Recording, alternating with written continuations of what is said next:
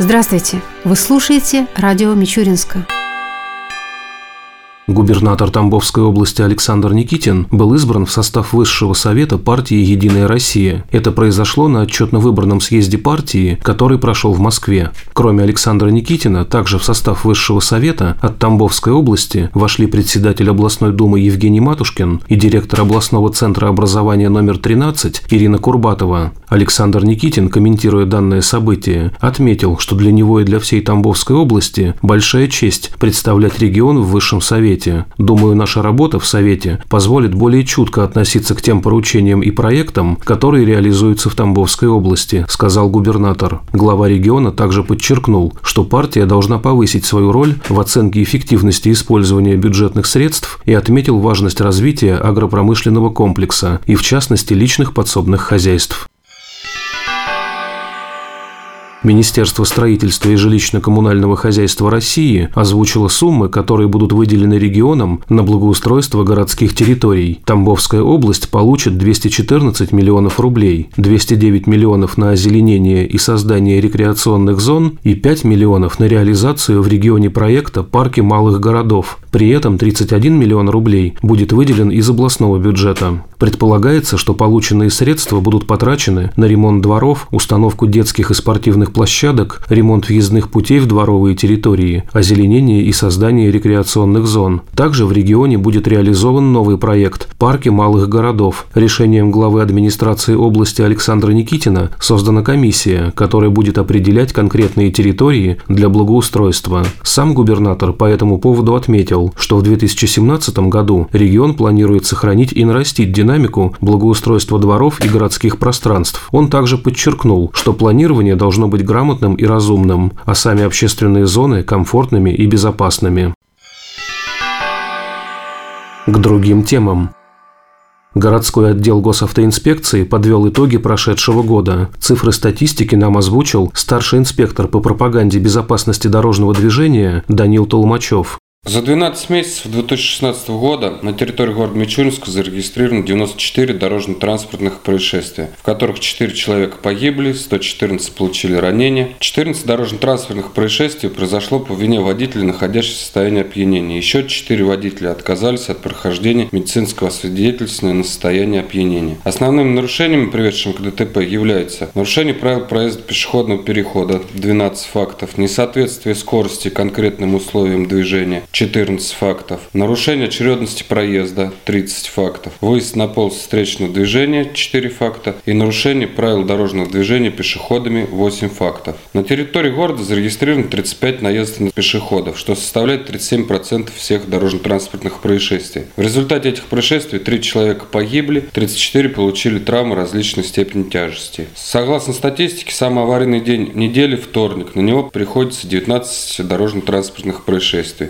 Самое аварийное время – час пик с 17 до 18 часов. В 9 дорожно-транспортных происшествиях пострадали дети в возрасте до 16 лет, из которых 3 ребенка пешехода, 5 детей пассажиров, 1 ребенок велосипедист. В трех дорожно-транспортных происшествиях установлена вина детей. За 12 месяцев 2016 года на территории города Мичуринска зарегистрировано три очага аварийности. Первый очаг – это перекресток улицы Интернационально-Федеративной, но в связи с последними техническими решениями, которые были приняты, установка светофора, мы думаем, что этот очаг аварийности утратит свою силу. Второй очаг аварийности – это перекресток улицы Марата Полтавская. И третий очаг аварийности – это участок улицы Липецкое шоссе от дома 44 до дома 91.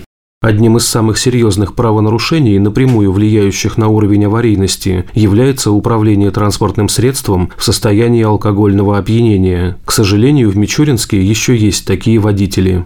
Проблемным направлением в 2016 году явилось дорожно-транспортное происшествие с участием водителя в состоянии опьянения. У нас зафиксировано 17 фактов. Хотелось бы обратиться и к жителям города Мичуринска, чтобы они сообщали о таких фактах, если им стало известно на телефон доверия. И с нашей стороны периодически проводятся профилактические мероприятия, направленные именно на выявление водителей, управляющих э, транспортными средствами в состоянии опьянения. И, как показал 2016 год, аварийность. У нас 6 случаев было ДТП, в которых было установлено наркотическое опьянение водителей, то есть эти водители находились под действием лекарственных препаратов. Поэтому хочется обратиться к водителям перед выездом или там за несколько дней до выезда. Если они принимают какие-то лекарственные средства, необходимо ознакомиться с аннотацией, чтобы потом не возникло таких вот ситуаций, то есть установлено опьянение.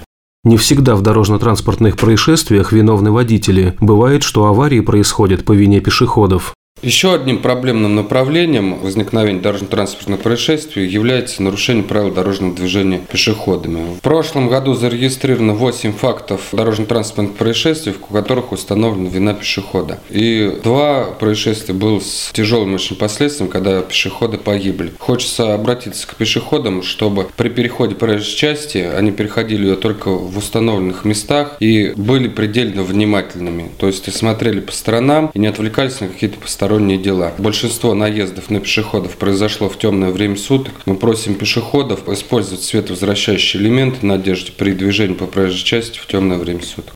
Всегда на особом контроле у сотрудников ГИБДД дорожно-транспортные происшествия с участием детей. Количество дорожно-транспортных происшествий с участием детей у нас в 2016 году по сравнению с 2015 годом снизилось на 43%, составил 9 фактов. Но все равно хочется из э, анализа вот этих дорожно-транспортных происшествий, где у нас пострадали дети, конечно, обратиться к родителям в том, что они более жесткий контроль осуществляли за передвижением своим детей, если они движутся своим ребенком, чтобы они на глазах ребенка не нарушали сами правила, не подавая тем негативный пример своим детям детям. Чтобы родители осуществляли перевозку детей только в детских удерживающих устройствах, мы на постоянной основе проводим рейдовые мероприятия по детским удерживающим устройствам. Анализ этих мероприятий показывает то, что многие родители относятся ответственно к безопасности своих детей, то есть пристегивают в детском удерживающем устройстве, но многие родители покупают детские кресла только для того, чтобы им не выписали штраф. То есть детское кресло находится в машине, ребенок в нем находится, но ребенка почему-то не пристегнут развернутой. В данном случае детское кресло является бесполезной игрушкой. Хочется еще сказать огромные слова благодарности родителям с тем, что более ответственно начали относиться к безопасности своих детей, педагогическим коллективам школы, которые проводят профилактическую работу с детьми.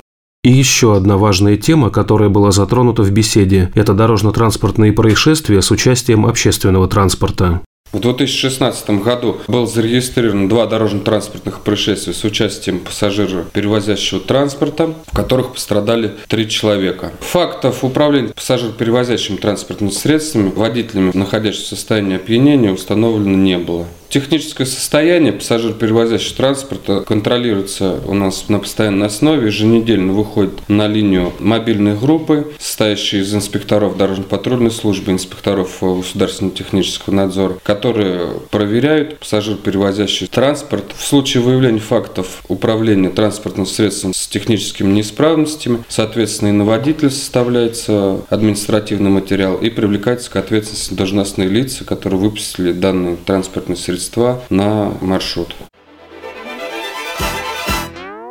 Объявление. В Мичуринске продолжает свою работу Государственное юридическое бюро, которое в соответствии с законом Тамбовской области оказывает услуги малоимущим гражданам, инвалидам первой и второй групп, ветеранам Великой Отечественной войны и другим льготным категориям населения. Для получения юридической помощи при себе необходимо иметь паспорт и документы, подтверждающие льготный статус. Специалисты Государственного юридического бюро ведут прием по адресу Первомайский участок 7А в помещении многофункционального центра предоставления услуг населению с понедельника по пятницу с 8 до 16 часов, а также на улице Революционной 52 в будние дни с 8.30 до 17.30. Консультацию о порядке и видах оказываемых юридических услуг можно получить получить по телефонам 9 40 83 и 5 16 36.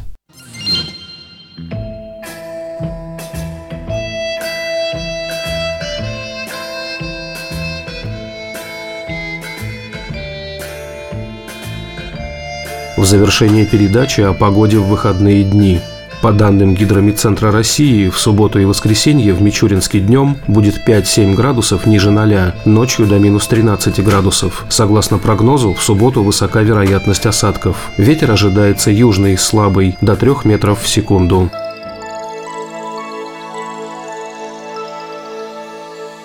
Передача «Радио Мичуринска» окончена.